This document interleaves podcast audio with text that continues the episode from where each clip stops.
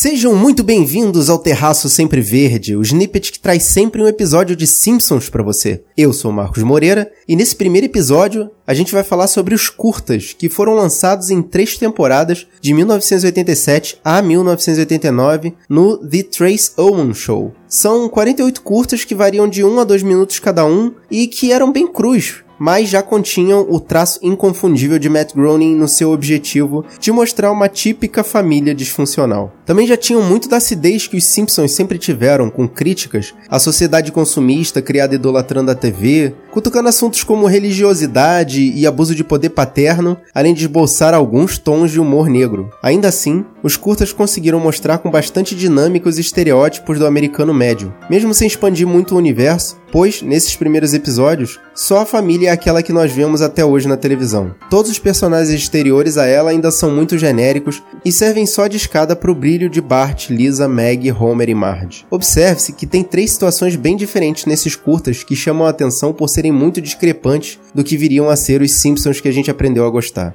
Em primeiro lugar, a voz do Homer, em que o Hank Azaria fez questão de tentar imitar o tom do ator Walter Matthau. Pra galera que não tá ligada, o Walter Matthau é um ator já bem antigo, faleceu em 2000, mas ele ficou muito conhecido no mundo pop por interpretar o papel do Sr. Wilson no live action do Dennis o Pimentinha, de 1993. Hoje em dia a dublagem do Homer já tá bem diferente do que a gente vê nesses curtas.